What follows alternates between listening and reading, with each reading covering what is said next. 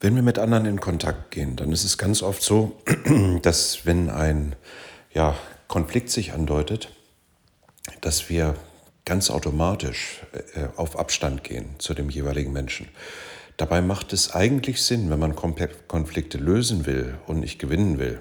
Na gut, kann auch manchmal sinnvoll sein, aber wenn man Konflikte lösen will, dass man mit dem anderen auf eine Wellenlänge geht. Und da gibt es viele Begriffe dazu. Resonanz, Wellenlänge, äh, den gleichen Rhythmus finden.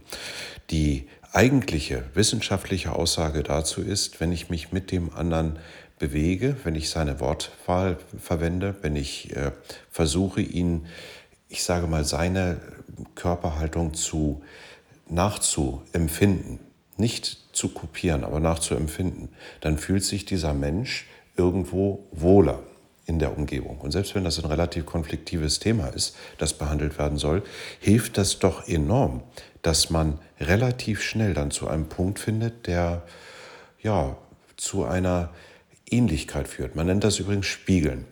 Wenn man diesen Punkt aber erreicht hat, dass man sich gleich bewegt, dann kann man auch versuchen, den Konflikt zu lösen, weil die Bereitschaft, mit jemandem zu argumentieren, der so ähnlich ist wie ich selber bin, wesentlich größer ist, als mit jemandem, der von vornherein auf Abstand geht. Also suchen Sie den Kontakt dadurch, dass Sie die ein oder andere Eigenschaft, die Sie vielleicht sogar positiv finden, des anderen einfach mal versuchen, in das Gespräch mit einzubauen. Das kann Wort sein, das kann Gestik sein, das kann Mimik sein.